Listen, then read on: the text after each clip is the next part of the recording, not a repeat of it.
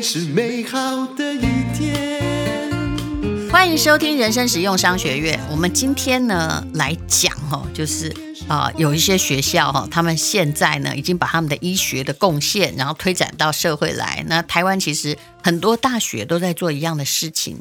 其中呢，中国医药大学应该是个中的翘楚。我们请到了中医大的教授，也是益生菌的临床研究计划的主持人。上次我问过他，连博士、硕士论文全部都在写益生菌跟免疫力的。同时，我们要谈一下这个疫情期间哈，我真的要问他，把伊丽娜丢丢那个新冠肺炎确诊的话哈，我们以前应该。都有得过比较严重的流行性感冒，然后去求教益生菌的记录哦，到底他会怎么做？好，林教授你好，哎，淡如小姐好，各位听众朋友大家好，好，这是林文新教授，我我现在问你哈，你要是满意的个人哈，我们的个人意见不代表 呃对社会的建议哦。Lina 丢的新冠肺炎哈，对，因为它看起来是一种流感的病毒，但是又比较不一样一点，强，那你会、嗯、你自己会怎么做？如果如果我真的。重的话，当然我们会按照政府的 SOP 嘛，你要在宅在家里，然后打一九二二嘛，哦，然后呃，可能要请他们专车来接送，你不要自己自己自己这个搭公车或什么去。嗯、你如果觉得有怀疑，你不要自己跑去对诊所害人。嘿，对对对，那那如果假设我现在已经躺在病床上，嗯，我绝对我给你挂保证。我一定会带着我的益生菌，或是叫人家送过来。我也觉得我大概不太会死哎、欸，我不知道为什么有这种把握。当然我家东西很多啦，还有什么清冠一号啊，还有益生菌，还有川普有的我都有哦。啊，B 呀、D 呀、C 呀，哎，可是以前哈，我跟你讲。我们假设现在就把它当成一种致死率比较高的流感好了，应该其实本质也是差不多，对你的侵害都一样，侵害我们的肺啊，是，然后会跑到各个去肝啊、肾脏啊、肠道去啊，是啊，都对，跟它就是毒一点的流行性感冒的病毒，对不对？对，你以前自己应该有流感过，那你自己研究免疫学，你会怎么做？其实我我每次哈，我我我在这里真的是我真的是发誓了哈，我每次感冒，但是我很少感冒。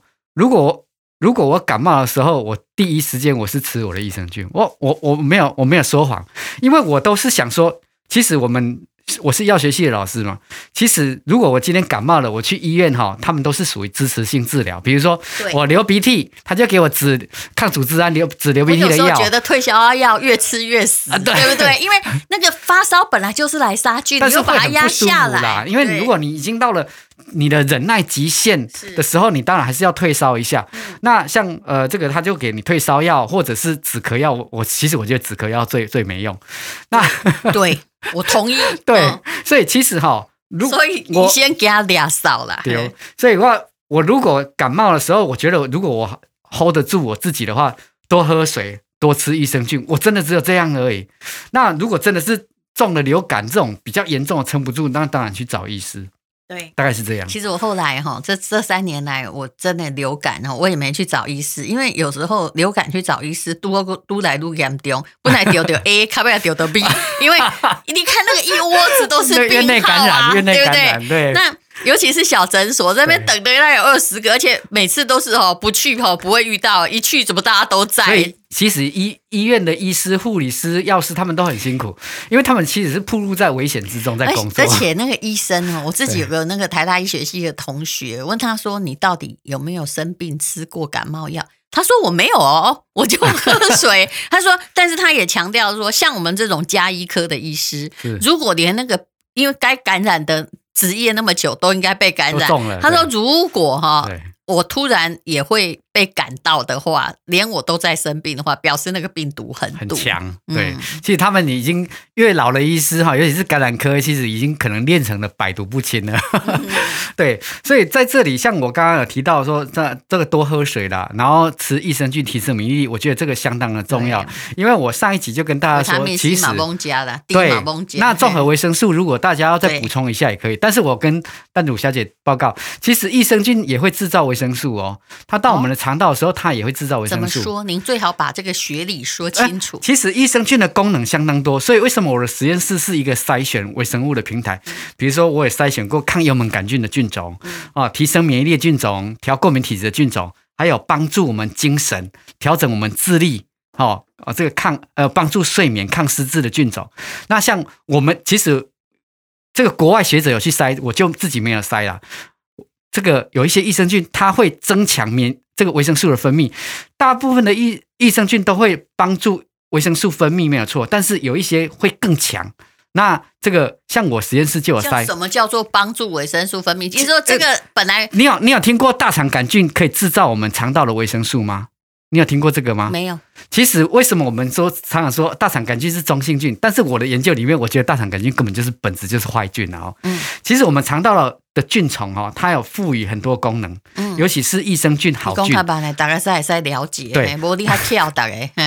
那那这些微生物哈，它会我们的肉或是蔬菜吃进出进吃进来的时候哈，它也会去利用啊。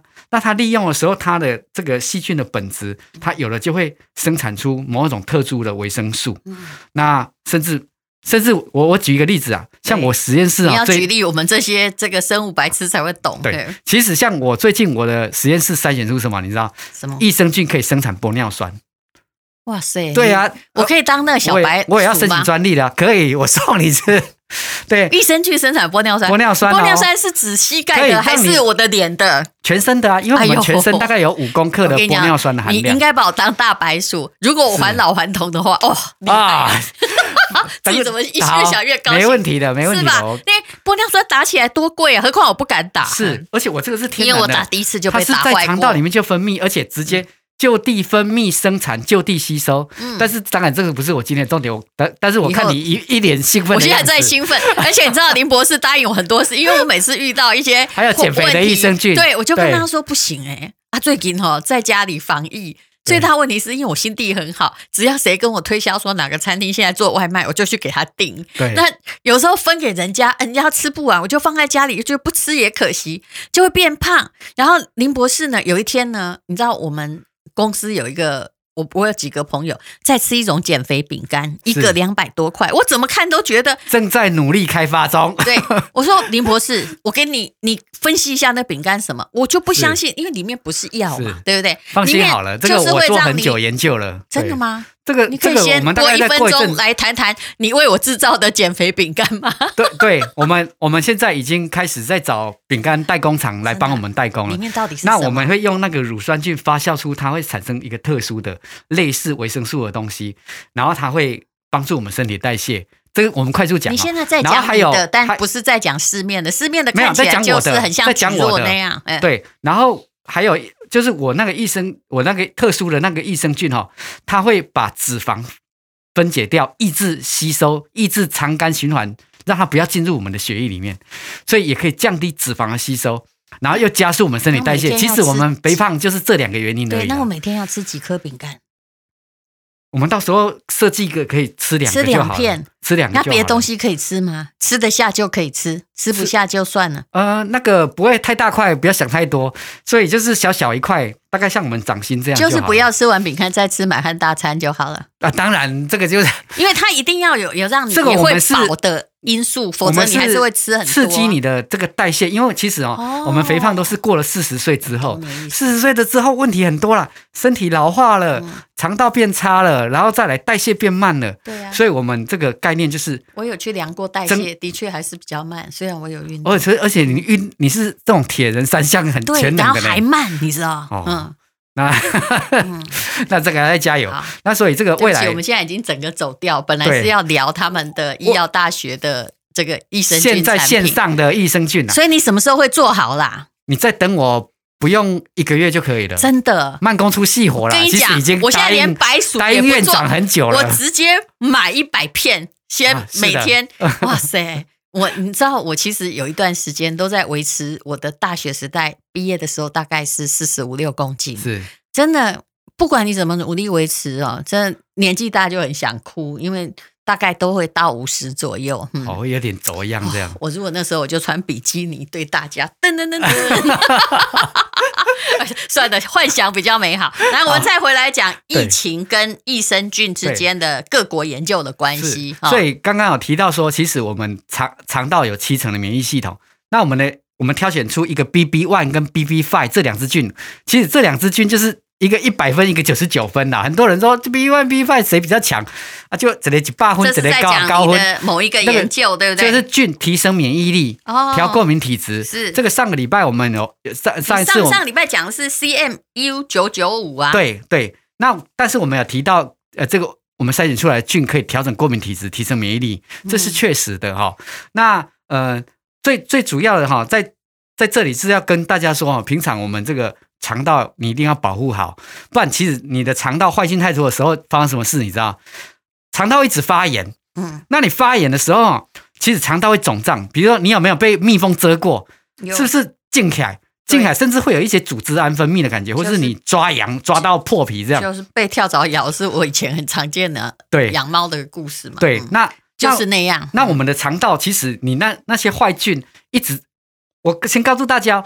其实我们的肠道根本就是以坏菌为主的系统，好菌比较少。嗯、因为我做过很多这个人类肠道的筛选嘛，食物到那儿就糟粕了嘛，要排出来了嘛。其实坏菌真的占了大概至少七八成。哎，其实台湾的大肠癌哦，真的录取率太高了，发生率是第一名啊，这个死死亡率排第三，嗯、发生率第一，也不是只有肠肠道跟我们肠道的菌相有关啊。肝癌也是，对，所以我现在要跟大家报告是，我刚刚说肠道坏，讲哎，我知道，讲到太激动了，很激动了，慢慢来讲。肠肠道发炎的时候，它就肿胀，那肿胀发生什么事？你知道，肠道这些坏菌哈，它就是分泌很多毒素，那分泌毒素，你肿胀起来的时候，有点像是那种，呃，你的这个防护网就有点崩崩溃，所以会有更多的孔洞，让毒素穿越进入血液。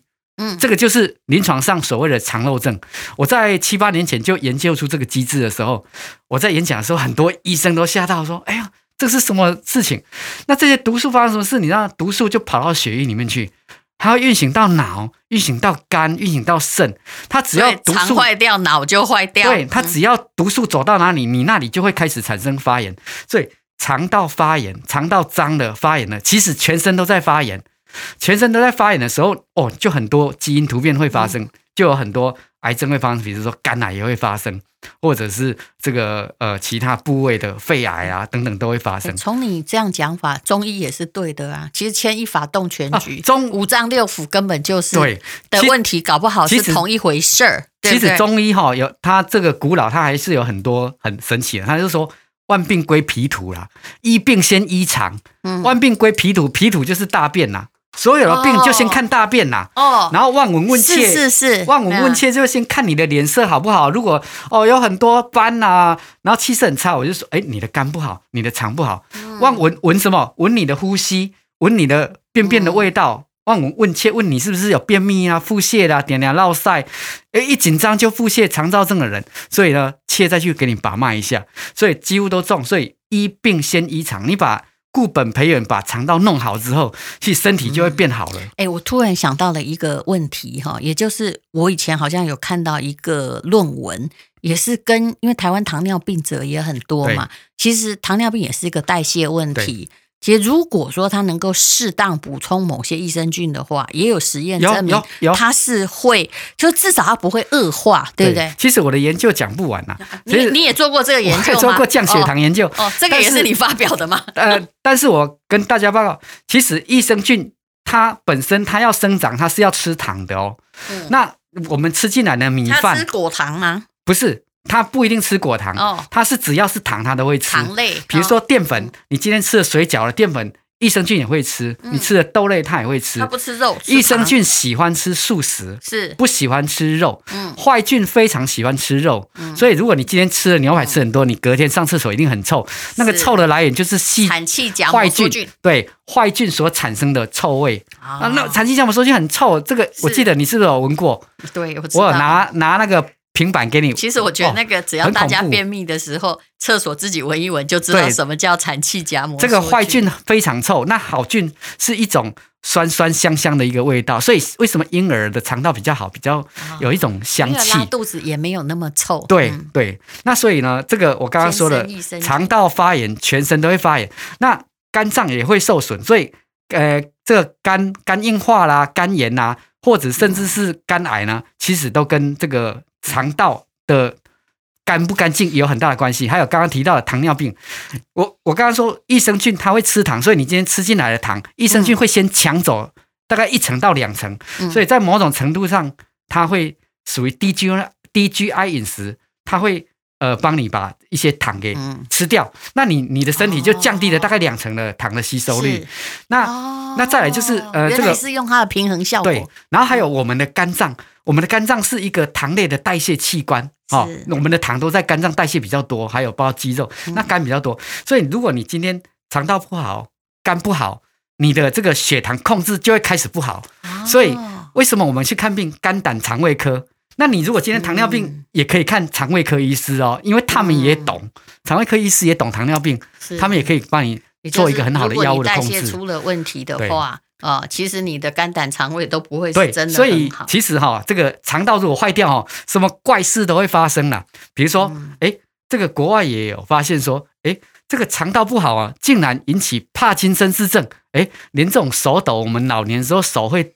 不自主颤抖，这是为什么哈？因为我知道它，比如说益生菌，有时候它会通过迷走神经去影响脑。这是哎，你可不可以？因为林博士也有一个，他也有抓出一个益生菌叫做 Happy 九九，是不是？Happy 九九跟 IQ 一八零，对，然后也是针对了小孩的益生菌。然后，可是像这些原理，你可不可以告诉大家，让大家？清楚一点。好，那我们今天都在讲肠道，如果坏菌太多发炎的时候，什么怪事都会发生。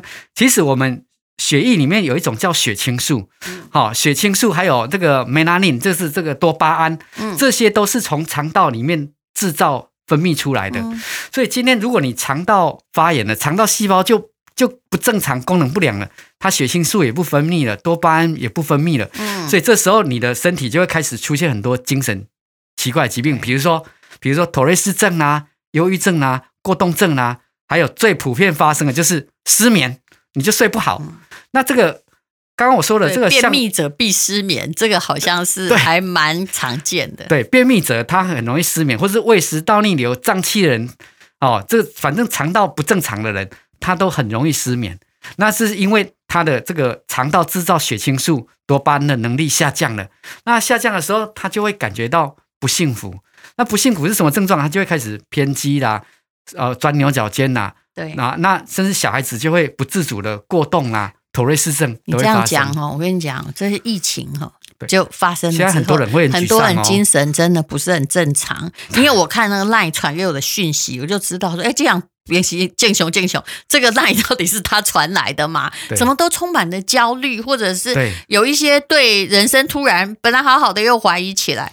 我都其实很想照你这样说法，我就寄益生菌给他吃嘛，对，拯救他的精神状况。就是沮丧，有的人愤怒。其实哈，呃，疫情是很严重，大家心情不是很好，是大家都都知道，都是大家都知道。但是我觉得在这时候，如果有一个好的益生菌，它可以调控你的。这种血清素，这种幸福激素，它是一种幸福荷尔蒙，让你的身体呢更平稳，情绪又更平稳。嗯、那呃，像这个可以帮助睡眠，尤其是所以我刚刚说，它不是只有针对小孩子哦，嗯、像我们大人，像我之前我也都在吃安眠药。我没有骗你，我以前都吃四分之一颗，我没有吃很重啊。嗯，跟我以前那还差不多。四分之一哎。不过你是怎样？因为呃，工作压力大啊。嗯。我我我我研究研究计划做不完，我每天有时候睡觉都会做噩梦，说 梦见那个研究做不完，有时候还会跳起来说啊，这个实验这样做才才比较快。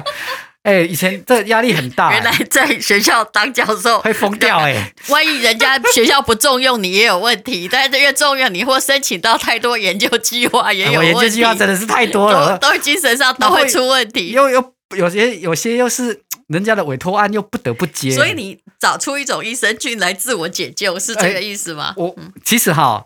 如果大家越来越熟悉我，可以去 Google 哦。其实像我们的益生菌哈，其实都是林文新博士。对，林文文字的文心很难解释，你自己解释。三个金那个心呐，就他爸爸希望他很有钱，所以给他取一个心。因为以前阿祖是住那个茅草的房子，他觉得我们的后代要有钱一点。那那这个不重要，就是叫做阿宅的。要进宅哦，进宅 哦，我就怂 哎，继续讲不下去。我们讲到哪里？你继续。呃呃，讲到这个这个宅。讲到这个压力很大，我自我解救来。好，我自己压力也很大。哎，等下我慢慢讲。我我压力也很大，压力要睡不着。然后后来我我就那时候是一个因缘机会，我就发现说，哎，怎么在做实验的时候，有一组老鼠怎么吃了我的某一种菌？就是 I，其实那时候是 IQ 一八零这一只啊。那当然实验室那乱码编号。怎么样？那时候那老鼠发生什么事？你知道？怎样？特别聪明。这是太过分了！你是教他数学嘛？你怎么知道老鼠聪明？我我这个身经百战的这种老师哈，怎么样聪明？你说啊！我我从我大学就开始做动物实验，一直做到教授哎，我被老鼠咬哎，我被老鼠咬到流血，然后呢，他当然咬你，因为你想解剖他的肠子。我要喂他吃益生菌，然后抓起来。那因为实验基本上我们假设我们分其实是分五六组了啊，那我们要喂它就吃那个 IQ 一八零跟 Happy 九九那一组，给它喂的时候，哇，它会挣脱之外，它力气很大，而且它会反咬。那反咬你你会那时候当下觉得它到底是愤怒还是什么？就看它平常的表现哦，特别聪明。你要抓它的时候，它会跑。那你没有给它吃益生菌那一组啊，没有吃这支益生菌那一组，它很乖乖乖的站在那里傻傻的让我们抓。不好意思。你这不是自我解救，你是自找麻烦。对，你的老鼠的聪明的结果，其实是它懂得要去咬你跟反抗了。对，它而且它的体力变得比较好。然后我那时候就觉得，那集权政治不应该叫人民吃益生菌啊，都修起来卖家 都被嘎啷啊。那时候那时候我也不是只有我被咬，结果我连续两三个学生都被咬。后来我觉得，哎，这老鼠怎么变得感觉比较聪明？说我们就去做那个阿兹海默症，就是呃失智的实验。我们做，我们就把。